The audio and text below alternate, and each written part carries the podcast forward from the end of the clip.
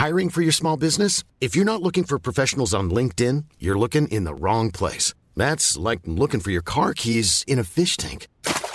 LinkedIn helps you hire professionals you can't find anywhere else, even those who aren't actively searching for a new job but might be open to the perfect role. In a given month, over 70% of LinkedIn users don't even visit other leading job sites. So start looking in the right place. With LinkedIn, you can hire professionals like a professional. Post your free job on linkedin.com slash people today. El podcast del Diario de los Deportistas es patrocinado por Tiendas Atléticos, Productos Deportivos. Síguenos en la página atléticos.com o en Facebook como Atléticos MX. Atléticos, lo mejor para el deporte.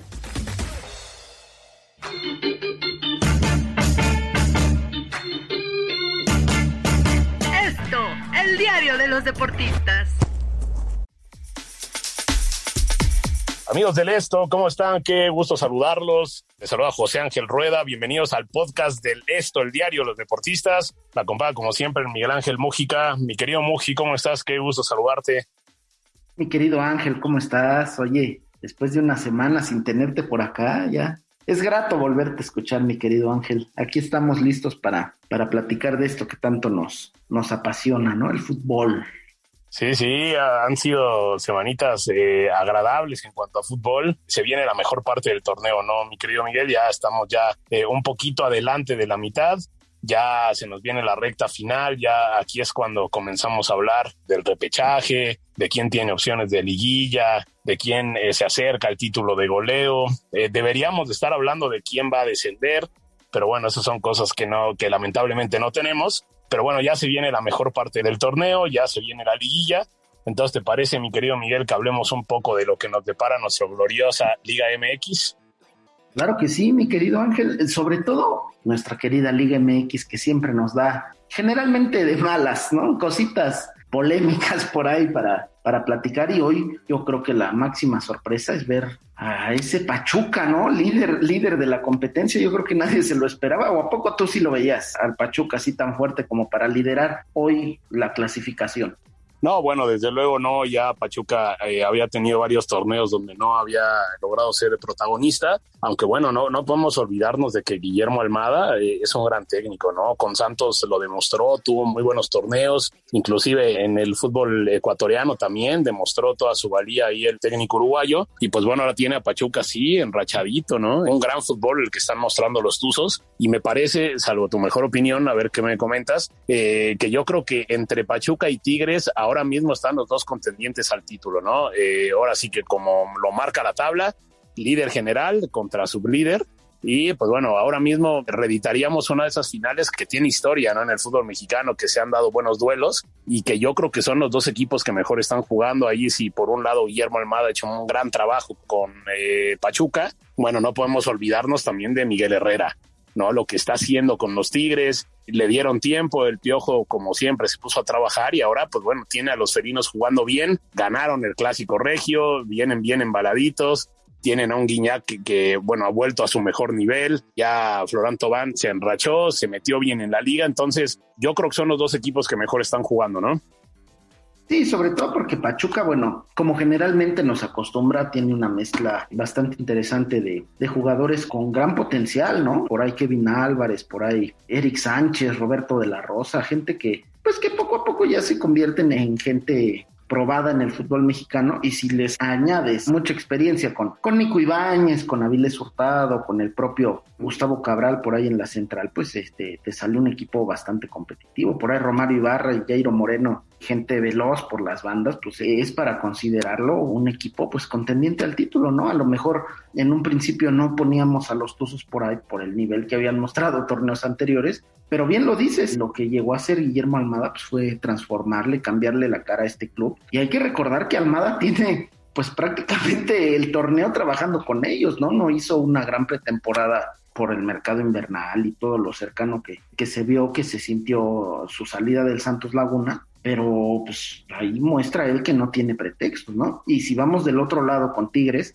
de por sí la plantilla era bastante potente, tenía grandes jugadores, pues le agregas un técnico que está probado, que es de los mejores no solamente en cuanto a títulos, ¿no? También en dónde los ha ganado, ¿no? Y si le das armas como el mismo Igor Lichnowsky en la central, a, a Jesús Angulo, que también llegó del campeón Atlas, tienes la solidez en medio campo de Vigón, la solvencia, como hablas de Tobán, que poco a poco se ha convertido ya en, en titular, y por ejemplo, otro explosivo como Jefferson Soteldo, pues, o sea, te queda un equipazo, ¿no? Era cuestión de tiempo para saber que Tigres con Miguel Herrera iba a ser competitivo. De por sí ya el torneo pasado, el primero de Miguel en el norte, lo fue, pues imagínate ahora ya con la idea bien establecida de Miguel, pues era prácticamente algo que se esperaba, ¿no? El que yo creo que no se esperaba tanto, mi querido Ángel, aunque sí tiene buena, buena química con sus jugadores, también alguien que, que nos ha sorprendido, pues es el Puebla, ¿no? De Nicolás Larcamón, el argentino que,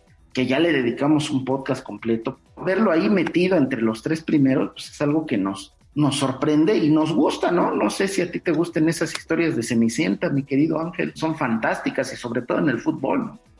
Sí, no, desde luego, desde luego lo de Puebla, como tú bien mencionas, ¿no? Que ya le dedicamos ese espacio al Arcamón, sobre todo por la comunión que tiene con sus futbolistas, esa mentalidad de siempre querer más. Y como bien mencionas, no más allá de que ha perdido eh, tal vez un poco esa buena racha que llevaba, pero bueno, yo creo que todos coincidimos en que Puebla es un equipo sólido, que ya tiene clara una idea y pues bueno, para mí se convierte como, no sé, como un poco en el Atlas, ¿no? En el Atlas de la temporada pasada, que ya con una idea sólida de Diego Coca, pues bueno, son equipos que, compiten bien y que ya en determinado momento de entrar en una liguilla, pues bueno, con una idea clara, son capaces de complicarla a cualquiera, ¿no? yo creo que son los tres equipos que, bueno, que se han robado la liga en el aspecto de espectáculo, ¿no? Tanto Pachuca como Tigres como Puebla, pero no podemos olvidar también al propio Atlas, que ha hecho las cosas bien ahí con Diego Coca, que a diferencia de otros campeones, pues bueno, creo que ha logrado mantener cierta regularidad. Y de ahí ya se vienen equipos como el propio León, ¿no? Que no ha tenido una muy buena eh, campaña, eh, sobre todo en, el aspecto internacional, que acaban de ser eliminados de la Conca Champions. Poco a poco demuestra sus cualidades y la capacidad de que si se mete a liguilla, pues bueno, va a pelear.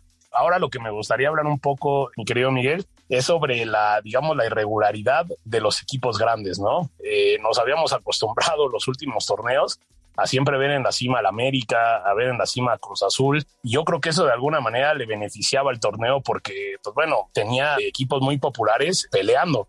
¿no? Sin embargo, bueno, ahora estamos viendo que Cruz Azul es de los pocos que se mantiene ahí, pero tampoco ha tenido un torneo muy regular, de repente va bien, de repente pierde, de repente pierde un poco ese ritmo, pero bueno, ni Chivas, ni Pumas, ni América han tenido un gran torneo, ¿no?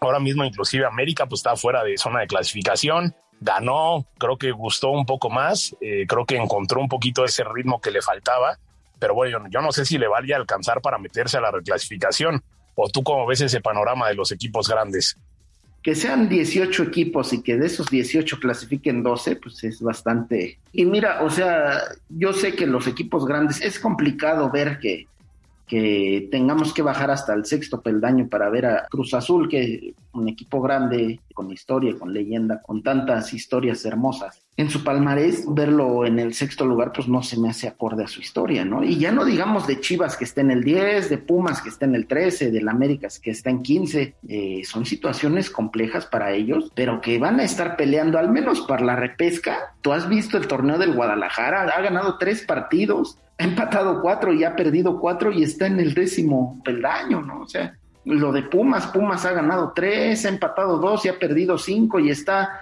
a solamente un punto del Santos Laguna en el puesto que cierra la repesca, ¿no? Y ya si hablamos del América, dos triunfos, cuatro empates, cinco victorias, está prácticamente a tres unidades del sitio 12, o sea, ¿de qué estamos hablando? El América que ha sido considerado uno de los peores torneos, no solamente de los últimos años, sino de su historia, verlo con posibilidades de meterse de 12 y con la mística que tienen las Águilas, yo no descartaría, tampoco por plantel, porque tienen un plantel pues bastante competitivo, yo no descartaría que el América tuviera esa, pues de cierta forma, historia sufrida de nos pudimos recuperar y terminamos siendo campeones. Lo hemos visto muchas veces con los otros grandes y que lo haga el América, ¿por qué no? no? Tampoco hay que verlos como víctimas. El América nunca ha sido visto como una víctima, generalmente como el victimario, ¿no? El, el equipo que impone, etcétera, etcétera. Pero verlo ahorita en la posición 15 de la tabla es, es complicado ¿Qué pasa si se enracha, mi querido Ángel? Si el América se enracha, híjole, yo creo que hay muy pocos equipos que le pueden competir al más alto nivel, ¿eh?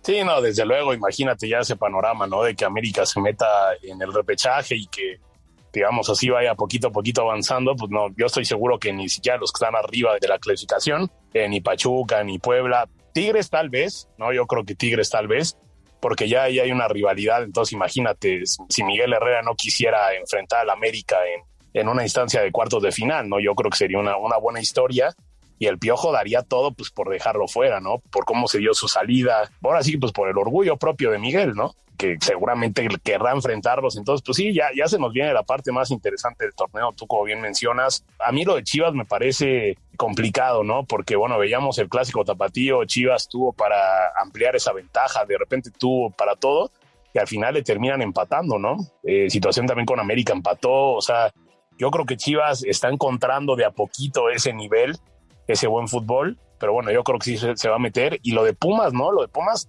a mí me sigue causando un poco de conflicto y quisiera que tú me explicaras un poquito más en ese aspecto. Yo sé que tú conoces bien a Pumas, sabes bien las entrañas del club universitario. ¿Y qué es lo que pasa con ellos? Porque es indudable la garra que tienen con Tini, es indudable que Pumas eh, juega bien al fútbol, pero también son víctimas de una irregularidad tremenda, ¿no? Vimos la remontada en Conca Champions hay que entender que para que se diera esa remontada, primero pues tuvo que estar prácticamente muerto, ¿no? Sin, sin posibilidad alguna de levantarse y luego se levanta. Pero en la liga lleva tres derrotas de manera consecutiva, contra Necaxa no se vio bien. ¿Y qué es lo que pasa con Pumas? ¿En dónde está ese problema? ¿Dónde está esa falta de, de regularidad? ¿Es por plantel, porque no tiene muchas armas? ¿O es porque el equipo se confía?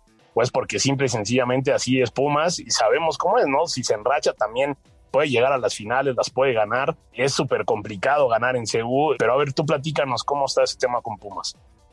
El plantel de Pumas es corto, hay que decirlo, no pasa nada. Y si vamos línea por línea, bueno, Alfredo Talavera y Julio González pues tienen cubierta la portería, ¿no? Pero vamos poco a poco, o sea, si, si le falta un lateral derecho a Andrés Lilini, que es Alan Mozo, que ha sufrido expulsiones, ha sufrido bastantes situaciones complejas en el pasado, en este torneo yo creo que lo está haciendo de forma maravillosa. Pero si no está Mozo, ¿a quién pones? O sea, ya ha puesto ahí a Ricardo Galindo, ya puso hasta al propio Marco García que está lesionado ahorita, Carlos Gutiérrez no ha podido estar, e incluso hasta Leonel López en algunos juegos estrictamente marcando en tiros de esquina lo ha puesto de lateral derecho. O sea, y si Mozo no está, Pumas no tiene un lateral derecho. Y si vamos a la central está igual, ¿no? Arturo Ortiz y Nicolás Freire tienen toda la capacidad para, para pelear, para luchar, para enfrentarse a las mejores ofensivas, pero si te falta uno de los dos o incluso los dos, ¿a quién pones Ángel? O sea, yo entiendo que Lilini nos venda toda la pasión, el orgullo que él tiene los refuerzos más contados dentro de todo el torneo, contando con Pumas Tabasco, el sub-20 y el sub-17. Está bien, Lilini tiene, tiene esa capacidad de improvisar, pero siendo sinceros, o sea, el chico Ricardo Galindo lo ha hecho bien, sí, pero no tiene, no tiene la capacidad de sacar a, a jugadores de cierta forma, ¿no? Eh, vemos la lateral izquierda con Velarde, un tipo que ya está viviendo sus últimas etapas, pero Jerónimo Rodríguez no da el ancho ya para quitarle el puesto al Chispa, ¿no? Y si le agregas los lesionados, y si le agregas las bajas de juego, y si le agregas a Cristian Batoque, que por ejemplo es de los más repudiados por la afición, se le nota cada que toca el balón, ni siquiera cuando entra al campo, cuando toca el balón, luego, luego lo abuchean. En fin, yo creo que Pumas sí tiene un plantel corto y en este, en este tramo de la temporada es cuando se tiene que ver esa garra y esa potencia que siempre han mostrado históricamente, ¿no? Porque entre lesionados y bajas, pues Pumas ha tenido prácticamente ocho lesionados para un partido. Entonces, híjole, yo siento que Pumas puede meterse y si se mete es peligroso, sabemos que es peligroso porque como lo hizo en Conca Champions puede hacer remontadas épicas, pero no, no le veo la capacidad a Pumas de ser campeón justo en este momento de la temporada. Esperemos que más adelante se apunte, como no, entre los inscritos en decir yo quiero ser campeón, porque ya tiene, contando poco a poquito, mi querido Ángel, ya son 10 años del último título de los Pumas. Dirán los de Cruz Azul, que se sentirá ser campeón desde hace 10 años, no, no me lo imagino, ¿no? Aunque bueno, a mí sinceramente siempre me gusta ver jugar a Pumas por esa idea que tiene Lilini. Yo creo que Lilini con un plantel un poquito más amplio podría hacer maravillas, ¿no? El equipo entiende la idea, o sea, siempre pelea hasta el final. Entonces yo creo que eso le ayuda bastante. Y pues bueno, cayeron contra un Necaxa que hay que decirlo, Jimmy ha llegado, ha hecho ahí algunos ajustes y pues bueno, se ve, se ve otra cara y Necaxa es otro de los equipos que está peleando. Lo mismo Monterrey, ¿no? Hablando de cambios de técnico, pues bueno, Bucetich llegó y como es el Rey Midas, le puso orden, tal vez no muy espectacular, pero bueno, llegó y puso orden y poco a poco Monterrey también comienza a mostrar otra, otra cara, más allá de que ahora fue víctima de los Tigres, un equipo mucho más armado, con mucho más rodaje. Pero bueno, yo creo que se viene un buen cierre, se viene un cierre interesante. Habrá que ver qué es lo que nos depara esa fiesta grande del fútbol mexicano, que más allá de lo que nos podemos quejar todo el torneo, pues bueno, siempre que llega la liguilla, es como que ese, ese momentito, ¿no? Donde se recompensa muchas veces las jornadas medio aburridas que nos regala el torneo, ¿no? Sí, sobre todo porque justo ahorita, justo a la mitad del torneo, pues no podemos dar por muerto a ninguno, ¿no? O sea, veremos a Mazatlán en el fondo con, con sus siete puntitos, pero los cañoneros se enrachan y en una de esas te meten presión a equipos como Toluca, como Santos, que están navegando por ahí en la irregularidad, el mismo Tijuana, eh, Necaxa, como bien dices, va levantando, eh, está el Atlético de San Luis, los Bravos de Juárez, los polémicos gallos de Querétaro, que ojalá, continuando con la temporada, pues ojalá ya no se vuelvan a repetir estos, estas situaciones tan complicadas con los aficionados. Hay que entender, pues que sí, el fútbol es pasión, el fútbol es garra, es carácter, es, saca lo mejor o lo peor de muchas personas, pero es eso nada más, ¿no? Un juego Ojalá lo que sucedió en Querétaro pues, no se vuelva a repetir, porque nos afecta creo que todavía más a los aficionados que a aquellos revoltosos que prácticamente están fuera de un estadio. Entonces, el torneo viene, viene, pinta lo lindo, mi querido Ángel. Eh, tenemos algunos encuentros por ahí clasiquillos ya al final de la temporada y hay que recordar pues que el repechaje se juega del el quinto lugar enfrenta al 12, el sexto al 11, el séptimo al 10, el octavo con el noveno, y de ahí, bueno, los cuatro de arriba pues pasan directos a la liguilla. Y todos, todos al día de hoy, todos tienen posibilidades de meterse a la liguilla, tanto directamente como por vía repechaje, ¿no? Entonces vienen tardes, eh, tardes, noches, con mucha acción, esperemos que el nivel se levante, ¿no? Porque si luego hay unos partiditos que, híjole, son, son buenos para el insomnio, ¿eh? Sí, ojalá, ojalá, como bien mencionas, ¿no? Yo creo sí, ya la recta final, ya, ya se viene lo bueno. Hay que recordar, hay un parón ahí por selecciones nacionales, donde, pues bueno, tendremos partidos importantes ahí con México, buscando ya su boleto a Qatar. Lo tiene muy cerca, pero en estas zonas medio confusas de la CONCACAF, eh, muy cerca puede ser muy lejos así que habrá que ver cómo le va a la selección. Tenemos ahí eh, repesca también en Europa, Sudamérica también, ya aunque mucho está definido, hay también selecciones que pelean por su boleto. Entonces, antes de que continúe la Liga MX, pues bueno, tenemos actividades selecciones, también hay que disfrutarlas, es año mundialista, así que son partidos importantes, que bueno, ahí sí son a matar o morir, ¿no? También están en la recta final de las clasificaciones, ya para que todo quede bien planchadito para el sorteo que será en verano y ya tengamos ese mundial, ese anhelado mundial en tierras catarís. Así que, mi querido Miguel, llegamos ya al final, pero a ver, venga, aviéntate las recomendaciones, por favor. Invitar a todos a que nos sigan y nos escuchen en las diversas plataformas como Spotify, Deezer, Google Podcast, Apple Podcast, Acas y Amazon Music. Además, escríbanos en podcast.com.mx. Mi querido Ángel, qué bueno que estás de regreso y qué más decir, ¿no? Que el balón no deje de rodar, ¿no? Que es lo que tanto amamos. Así es, que el balón no deje de rodar y ustedes no dejen de escuchar todos los podcasts de la Organización Editorial Mexicana. Les recomendamos el de aderezo, donde bueno, podrán encontrar recetas, recomendaciones y todo lo que necesitan para comer rico, como se debe. Les agradecemos muchísimo a Natalia Castañeda y a Hanani Araujo en la producción y a ustedes, como siempre, por escucharnos. Yo soy José Ángel Rueda y nos escuchamos la próxima. Que estén muy bien.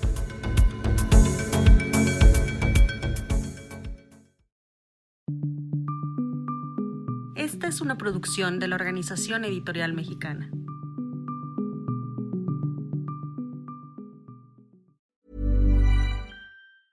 If you thought the only way to get a more defined jawline with natural-looking results was through surgery, think again. Juvederm Volux XC is a non-surgical injectable gel filler that improves moderate to severe loss of jawline definition and can help you achieve natural-looking results with little downtime. Even better, this improved definition lasts up to one year with optimal treatment. No maintenance required. Improve jawline definition for a smooth, sculpted look with Juvederm Volux XC. For important safety information and to find a licensed specialist, visit juvederm.com. That's J U V E D E R M.com. Not for people with severe allergic reactions, allergies to lidocaine, or the proteins used in Juvederm. Common side effects include injection site redness, swelling, pain, tenderness, firmness, lumps, bumps, bruising, discoloration, or itching. There's a risk of unintentional injection into a blood vessel, which can cause vision abnormalities, blindness, stroke, temporary scabs, or scarring. Talk to a licensed specialist to find out if it's right for you.